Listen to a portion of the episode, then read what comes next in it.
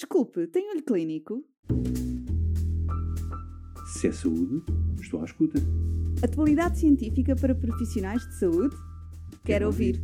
Olho Clínico, o seu podcast de discussão científica. Olá, bem-vindos a um novo episódio de Olho Clínico, desta vez sobre diagnóstico e referenciação no câncer do pulmão.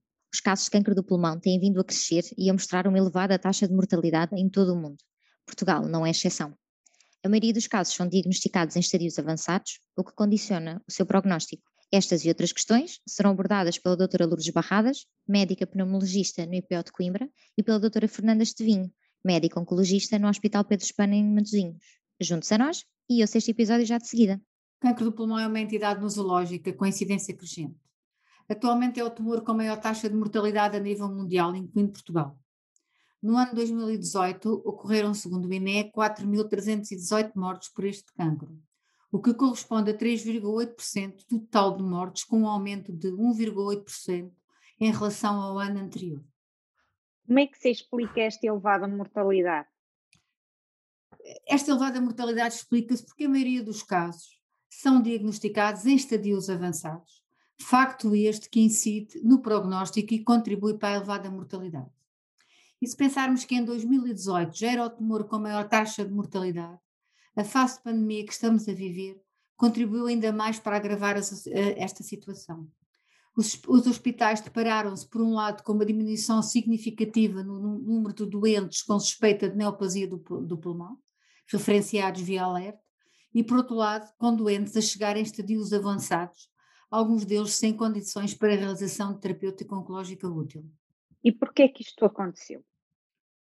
Por um lado, eh, pensamos que o receio dos doentes de se contagiarem ao deslocarem-se aos cuidados de saúde. Por outro lado, também, eh, de, e, e, também os doentes a serem aconselhados a permanecer em casa, a não se deslocarem aos cuidados de saúde.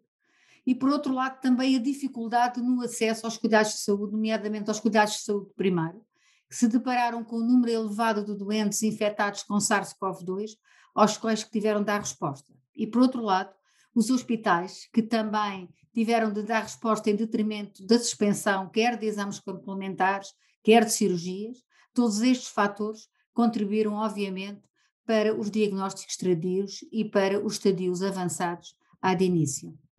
O que podemos fazer para melhorar este panorama? Eu acho que eh, temos, temos que começar por desmitificar a ideia de que as unidades de saúde são focos de contágio para a infecção SARS-CoV-2 e transmitir aos nossos doentes que é seguro recorrer aos cuidados de saúde. Devemos fazê-lo através de campanhas de sensibilização e de informação. E como não existe até à data um Programa Nacional de Rastreio de Cancro do Pulmão em Portugal, é da responsabilidade do profissional de saúde estar alerta para os fatores de risco e para os sintomas dos seus doentes mas não só o profissional de saúde. Tem de haver também uma responsabilização da parte do doente, que deve alertar o médico quando detectar alguma alteração a nível da sua sintomatologia habitual ou de um sintoma de novo. Todos nós sabemos que o tabaco é o principal fator de risco do cancro do pulmão. É responsável por cerca de 85% dos casos. Mas não devemos esquecer outros fatores, nomeadamente a exposição ao radão, ao níquel, portanto, aquelas pessoas que trabalham com as madeiras, como aqueles produtos nas madeiras, a inalação prolongada de fumos e gases, os doentes portadores de DPOC, não nos podemos esquecer que o cancro do pulmão é a principal causa de morte na DPOC. Também devemos estar alerta para os doentes com antecedentes de linfoma ou de neoplasias da mama que foram tratados com radioterapia torácica. São doentes que podem que têm um risco acrescido. E também não nos podemos esquecer dos fumadores passivos, que tem um aumento do risco de cerca de 30%. É muito importante que na história clínica dos nossos doentes constem todos os fatores de risco para que possamos fazer uma avaliação mais criteriosa, mais correta do nosso doente e para prevenirmos estas elevadas taxas de mortalidade. A sintomatologia, no fundo, é um pouco transversal a outras patologias respiratórias? Sim, sim e, e, e, isso, e essa um, e, e, essa, e, essa, e essa sintomatologia comum ou outras patologias um, obriga-nos a, a que devemos estar mais alerta para o aparecimento ou para a alteração de sintomas já existentes, com especial atenção na modificação do padrão da tosse, por exemplo, uma tosse que passa a ser produtiva, ou então que passa a ser uma tosse seca tipo irritativo, uma expectoração que passa a hemoptóica, uma dispneia de aparecimento recente, uma pieira, uma rouquidão arrastada, uma torocalgia persistente que não cede com a terapêutica antálgica, um edema cervical, um, um engurgitamento a nível vascular, geralmente dos vasos do pescoço, uma disfonia, eh, o aparecimento de exacerbações frequentes em doentes portadores de DPOC e que habitualmente nem, têm, nem tinham exacerbações e que de um momento para o outro começam a exacerbar e não cedem, não cedem à terapêutica broncodilatadora, um doente que começa a ter pneumonias de repetição, um, o doente que recorre frequentemente à sua farmácia por uma tosse persistente ou por uma rouquidão arrastada, deve ser aconselhado a recorrer também a esse ao médico assistente. Porquê? Porque todos estes doentes, com, estas, com estes sintomas, têm de ser investigados e efetuados exames complementares em conformidade, porque podemos estar perante um caso de um cancro do pulmão. Portanto, é muito importante termos atenção a este ou aparecimento recente de sintomas ou à modificação dos existentes, porque podemos estar perante um cancro do pulmão. É frequente os nossos doentes fumadores não valorizarem as queixas respiratórias? Sim, é muito frequente, porque eh, o próprio doente e o próprio médico atribuem sempre as queixas ao tabaco. Costuma dizer, se o senhor deixar de fumar, essas queixas melhoram. Mas temos de ter especial atenção para estes doentes, é verdade. Se deixar de fumar, as queixas melhoram, mas de acordo com os estudos, e este estudo publicado na revista Tórax em julho de 2016, envolveu 4.913 doentes com a idade superior a 50 anos e verificou-se que os fumadores procuram menos ajuda que os não fumadores, motivo pelo qual diagnóstico, o diagnóstico de cancro do pulmão é efetuado em estadios muito mais avançados, o que vai, obviamente, uh, refletir-se num pior prognóstico.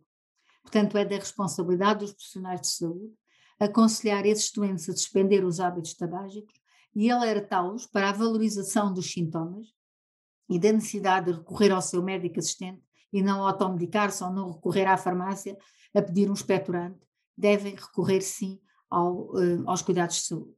Que exames? Assim. Que exames devemos efetuar perante estes sintomas?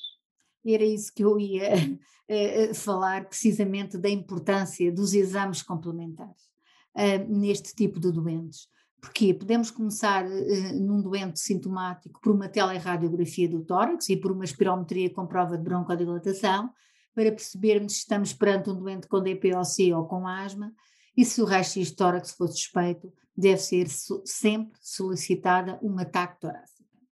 Se o raio-x não mostrar alterações, mas as queixas persistirem, deverá também ser efetuada uma TAC por exemplo, um doente, no, no, caso de um doente com pneumonias de repetição, esse doente deve obrigatoriamente fazer uma TAC. Portanto, são doentes que realmente devemos valorizar, devemos pedir exames complementares. E como não temos realmente um programa de rastreio como existe nas outras patologias, é muito importante estarmos atentos, percebermos os sintomas dos nossos doentes e fazermos exames complementares. Não deixar um fumador modificar arrastar as suas queixas de tosse, expectoração e de pieira e não pedir pelo menos o raio-x e se as queixas persistirem, persistirem deve fazer um ataque torácico. Quando é que devemos referenciar? Portanto, os doentes devem ser referenciados sempre que ataque mostre, referenciados a nível, para, a nível hospitalar, sempre que ataque mostre alterações suspeitas de cancro do pulmão. Estes doentes devem ser referenciados de imediato para um serviço de pneumologia, de preferência pneumologia oncológica, de modo a seguirem um plano célere de diagnóstico. E caso confirme o diagnóstico de cancro, a celeridade deve ser extensível ao estadiamento e ao tratamento oncológico. A referenciação deve ser preferencialmente via alerta, exceptuando os casos em que a exuberância, a exuberância da sintomatologia, como por exemplo as hemoptises, uma dispneia intensa que muitas vezes causada por um derrame pleural, um edema da face no decurso de um sino da veia cava, é que aí a referenciação deve ser feita diretamente para o serviço de urgência. Portanto, e só nestes casos, exceptuando estes casos, a referenciação deve ser feita via alerta. Quais as principais barreiras que podemos encontrar ao referenciar um doente com suspeita de cancro do pulmão? Pode acontecer eh, uma falta de resposta a nível hospitalar quando da referenciação via alerta, por existência de uma lista de espera a nível das primeiras consultas, e nós verificamos isto nesta fase que estamos a viver de pandemia. Portanto, é, é importante perceber qual a lista de espera do serviço para o qual estamos a referenciar o nosso doente e, e, arranjar outras opções, se não houver capacidade de resposta, porque a celeridade do diagnóstico no doente com suspeita de cancro do pulmão é fundamental.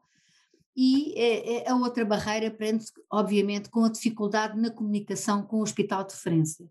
dificuldade quer no contacto pessoal, quer na utilização de canais de comunicação, que seriam os canais um, preferenciais, ainda por cima nesta fase de pandemia, como por exemplo o Microsoft Teams, o RSA Live, em relação ao esclarecimento de dúvidas, como por exemplo se deve ou não referenciar ou se deve um, unicamente medicar o doente e protelar. Como é que podemos contornar estas barreiras? Eh, podemos contornar eh, através eh, de programas de formação na área de, de câncer do pulmão a nível dos cuidados de saúde primários e que vai colmatar, por um lado, as dúvidas em relação à referenciação e, por outro lado, estabelecer aqui uma rede de canais de contacto que vão permitir uma referenciação mais célere. O processo de referenciação seria muito mais célere e eficaz se os canais de comunicação nomeadamente aqueles que já referi anteriormente, Microsoft Teams e RSA Live, estivessem disponíveis e acessíveis, quer nos cuidados de saúde primários, quer a nível hospitalar, obviamente para podermos comunicar entre nós e tirar todas as, as dúvidas. Resumindo, o alerta para os fatores de risco, sinais e sintomas, a sensibilização para uma referenciação atempada destes doentes para um serviço de pneumologia oncológica e a interligação entre cuidados de saúde primários e cuidados hospitalares são os fatores essenciais para mudar este paradigma da mortalidade do cancro do pulmão. Se é saúde, estou à escuta. Atualidade científica para profissionais de saúde? Quero, Quero ouvir. ouvir. Olho Clínico, o seu podcast de discussão científica.